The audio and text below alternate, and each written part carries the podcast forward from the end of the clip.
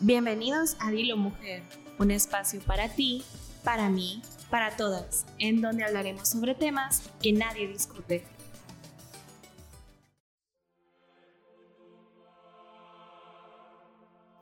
En Brasil, en los años 90, una monja fue sancionada de su propio congreso por hablar sobre el aborto y temas relativos a la mujer, así como hablar sobre la teología de la liberación con perspectiva feminista. Fue sancionada con el silencio obsequioso durante dos años, los cuales utilizó para sacar su segundo máster. Esa mujer es Ivonne Guevara, una teóloga, feminista y uno de los mayores exponentes del ecofeminismo en Latinoamérica. Hola, hola, hemos vuelto. Bienvenidos a nuestro programa Dilo Mujer, en el cual el día de hoy hablaremos sobre la importancia de la mujer en el activismo medioambiental me acompañan aquí Tete y Valeria en cabina. Saluden, niñas. Hola. Y pues, ¿qué hay que decir? Pues básicamente es muy importante hacer activismo hoy por hoy en nuestro país, bueno, no solo en nuestro país, sino que en Latinoamérica. Y de hecho, hoy queremos discutir, bueno, queremos comenzar discutiendo cuál es la importancia de hacer activismo y de hacer activismo medioambiental. Valeria, ¿puedes ilustrarnos? Bueno, gracias Cami, un gusto estar aquí de nuevo en esa cabina, de regreso y poder hablar de ese tema tan importante. Como estábamos hablando del activismo en general, debemos de empezar con una conceptualización. Lo primero sería entender qué es el activismo. Entonces nosotros eh, podemos entender que el activismo también puede llamarse militancia o la dedicación social, política, económica para poder generar un cambio. Puede ser un activismo positivo o un activismo negativo. En este episodio como tal vamos a empezar hablando del activismo ambiental y el activismo hacia las mujeres. Entonces también tenemos que entender el concepto de activismo ambiental que como ya te estábamos hablando antes sobre el concepto de activismo, le agregamos el adjetivo ambiental para poder unir estas dos palabras y dar un nuevo concepto, que sería la tendencia que se basa en la protección de la naturaleza y los derechos en sí mismos.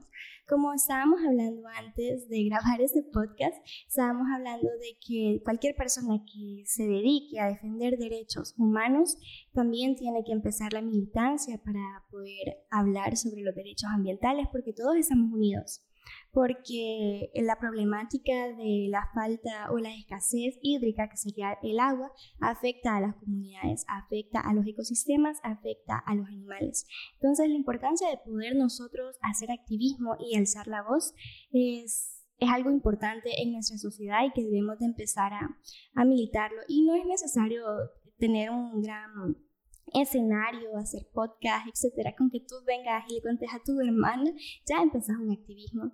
Entonces también estábamos hablando del activismo que puede ser de forma social, política, económica. Como estábamos hablando antes del activismo ambiental también, vamos a hablar de todas las problemáticas que estamos pasando nosotras en nuestra sociedad, en nuestro país actualmente.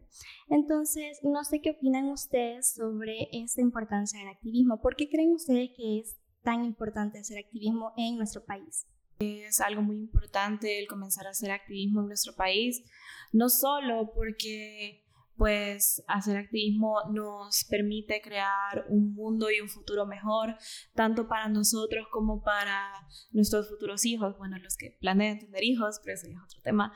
Ah, y realmente por el momento estamos pasando por demasiadas problemáticas que requieren nuestra atención, requieren eh, crear un activismo, una comunidad para, para defender esos derechos, como por ejemplo, todos sabemos que ha habido una reciente escasez en el agua y pues el agua significa vida, sin el agua nosotros no somos nada. Entonces, eh, me imagino que a más de alguno de ustedes que nos escucha les ha pasado que, por ejemplo, no tienen agua en su casa por uno, dos, tres días enteros, llega solo en la madrugada e incluso no llegan a tener, a tener agua en lo absoluto. Y muchos de nosotros podríamos decir que somos bastante privilegiados de que todavía tenemos agua, porque hay muchas comunidades que ni siquiera tienen un acceso digno a ella. Por ejemplo, hay cantones en los que solamente se cuenta con pozos. Hay muchos pueblos en los que se tiene que bajar al río a tomar, a tomar agua para las familias y la mayoría de las personas que hacen este tipo de tareas son más que nada las mujeres y los niños y niñas, haciéndolas, claro, propensos a tener a, hacerlos propensos a violencias sexuales, a violencia en general, incluso hacerlos víctimas de homicidio por la creciente tasa de violencia que hay en nuestro país y muchos otros problemas más, aparte de que el agua es algo tan importante para nosotros, para otro tipo de actividades, como por ejemplo lo es la salud menstrual. Nosotras necesitamos tener una higiene. Eh, mientras estamos con nuestra menstruación, tenemos que bañarnos, tenemos que lavarnos pues nuestras partes, las pulvas, etc. Y no tener agua nos afecta mucho a nuestra salud en general. También en nuestro consumo tenemos que tener acceso a agua limpia y agua limpia y potable, que muchos muchas de las comunidades no tienen acceso a ella.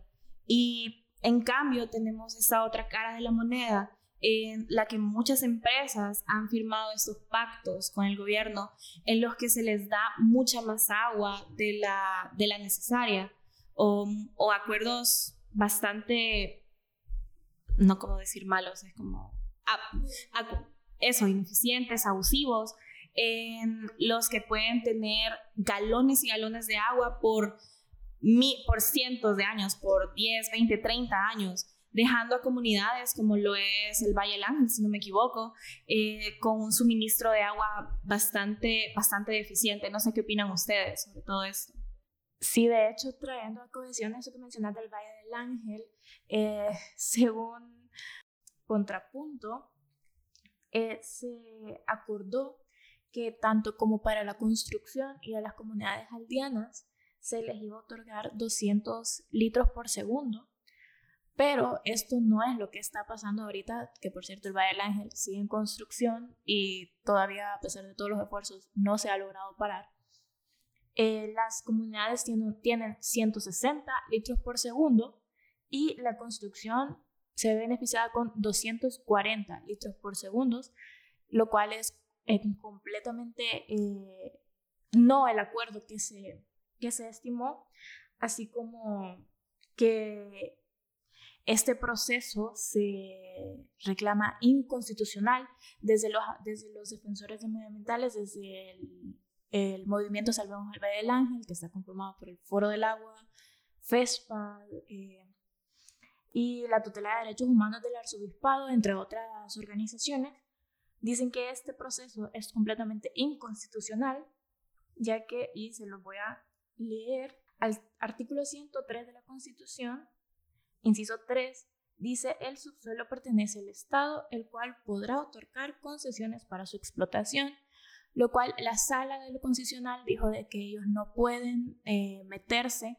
ya que es una propiedad privada, pero la constitución dice que no, que los subsuelos son propiedad del Estado sin importar qué propiedad tenga ese terreno, los subsuelos le pertenecen al Estado, entonces que la sala haya rechazado eh, las demandas del Foro del Agua, de pues, todo el movimiento de Salvemos el Valle del Ángel, es completamente inconstitucional y pues ya, está, ya se está viendo las afectaciones, ya que las comunidades aldeanas